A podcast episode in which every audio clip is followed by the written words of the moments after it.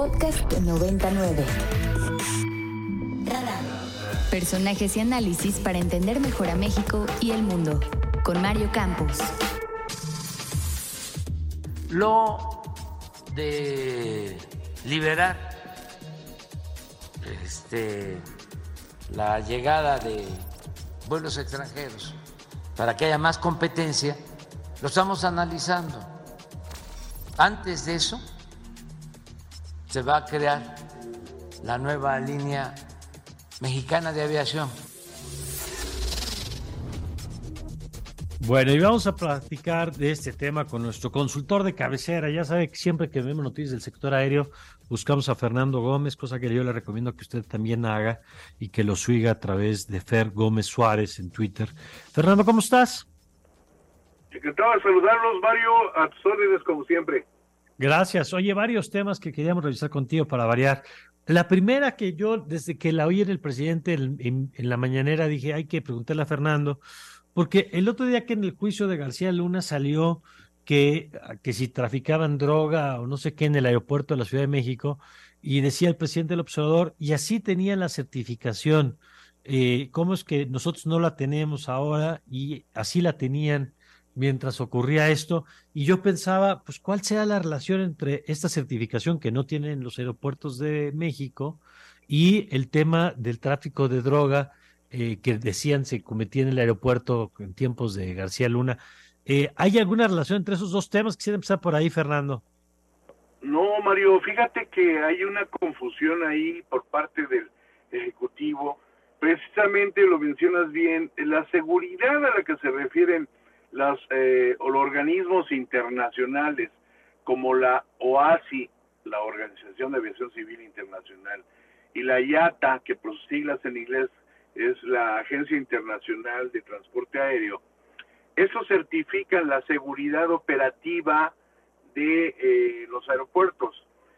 Tiene que ver con operaciones aéreas, con tráfico aéreo, con movilizaciones, con seguridad, eh, pero eh, no certifican la seguridad en instalaciones, por así decirlo, la seguridad pública, digámosle, la seguridad que conocemos como seguridad nacional.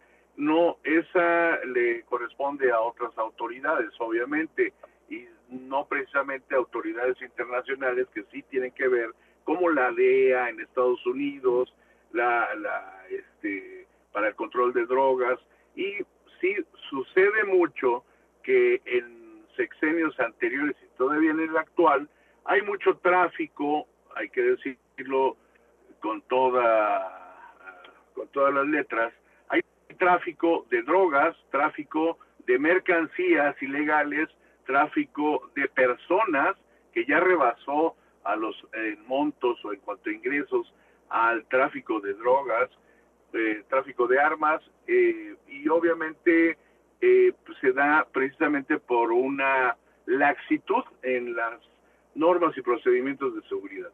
Si bien no están al 100% estas normas de seguridad en las instalaciones, ya en piso por parte de las policías, ahí eh, pues no tiene que ver lo que mencionaba López Obrador con respecto a la seguridad de que otorgan estos organismos y que tiene que ver con la seguridad operativa por la cual estamos restringidos hasta el momento desde hace casi dos años para hacer vuelos o incrementar los vuelos entre y entre desde y hacia Estados Unidos por parte de las líneas mexicanas.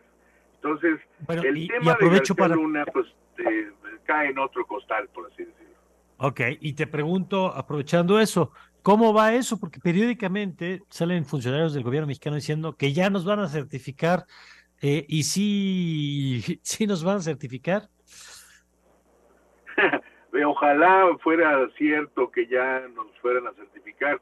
No basta con hacer declaraciones, acuérdate que esto no termina hasta que se acaba y es un proceso de revisión técnica que tiene que programarse primero, primero tiene que cumplirse con todos los requisitos, son eh, eran, eran 28, se sumaron otros 20 eh, requerimientos o fallas que fueron detectadas por parte de estas autoridades internacionales promovidas por Estados Unidos a través de su agencia de aviación que es la FAA y en ese sentido pues pues no se cumple al 100%, no te levantarán ese esa categoría, no nos regresarán a categoría 1 hasta en tanto no se cumpla con el total, con todas y cada una de las de los requerimientos. ¿Y esto cómo se va a dar? Mediante la programación, una vez que se anuncie que se tiene completado, se da una revisión técnica, una visita incluso con técnicos del extranjero, se hace un recorrido y se dictamina, no es en ese mismo momento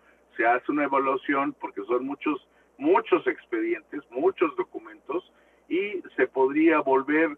Están calculando que sería en este mes la programación para agendarla en febrero marzo y por ahí de abril quizás, quizás abril mayo podría ser la primera prueba o la primera puerta y si no, pues se tendría que reprogramar otra vez, como ya sucedió en octubre pasado cuando se dio otra revisión y se detectaron, no, no nada más se solventaron las observaciones, sino se incrementaron otros requerimientos adicionales dadas las fallas detectadas. Entonces, esperemos que suceda pronto. Mientras tanto, pues no podemos incrementar rutas aéreas desde y hacia Estados Unidos por parte de las aerolíneas mexicanas. Mexicanas. Sí, acuérdense que las aerolíneas de Estados Unidos sí pueden abrir nuevas rutas, las, las mexicanas son las que están atadas de manos para abrir nuevos destinos.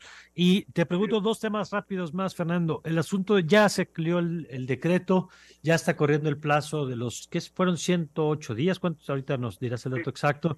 ¿Cómo, cómo va, cómo estás viendo eso? Si es eh, operativamente viable y qué va a significar el traslado de las operaciones. Hay que recordar que son operaciones solo de carga, en el entendido de que la mayor parte de las operaciones de carga se realizan en aviones que también traen pasajeros y esos seguirán operando con normalidad en el aeropuerto Benito Juárez.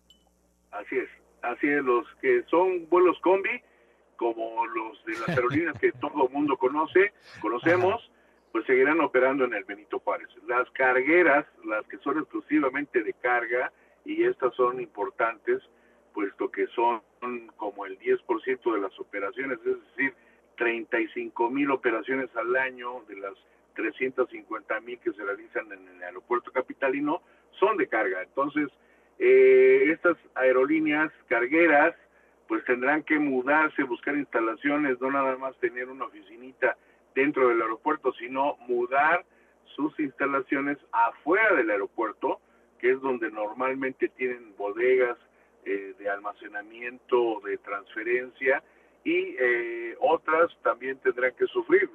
Las empresas, por ejemplo, agencias aduanales que tienen que ver con trámites de carga, pues obviamente tendrán que también buscar instalaciones fuera del aeropuerto, obviamente como sucede aquí en el aeropuerto Benito Juárez, que alrededor están muchas empresas de logística, de, de aduanas, de interconexión, de transporte, etcétera. Todas esas tendrán que hacer inversiones en aquel rumbo si es que se van al Felipe Ángeles. No es obligatorio, no está condicionado a que sea el Felipe Ángeles, aunque pues obviamente todas estas medidas son encaminadas tácitamente a que también se haga uso del Felipe Ángeles, pero debería haber otras opciones como Puebla o Querétaro, donde ya anteriormente en décadas pasadas habían funcionado al menos Puebla como terminal de carga y pues habría que considerar que para el Felipe Ángeles estuvieran completados, eh, terminados los entronques eh, viales con la urbe capitalina, porque hasta el momento siguen ahí en obra.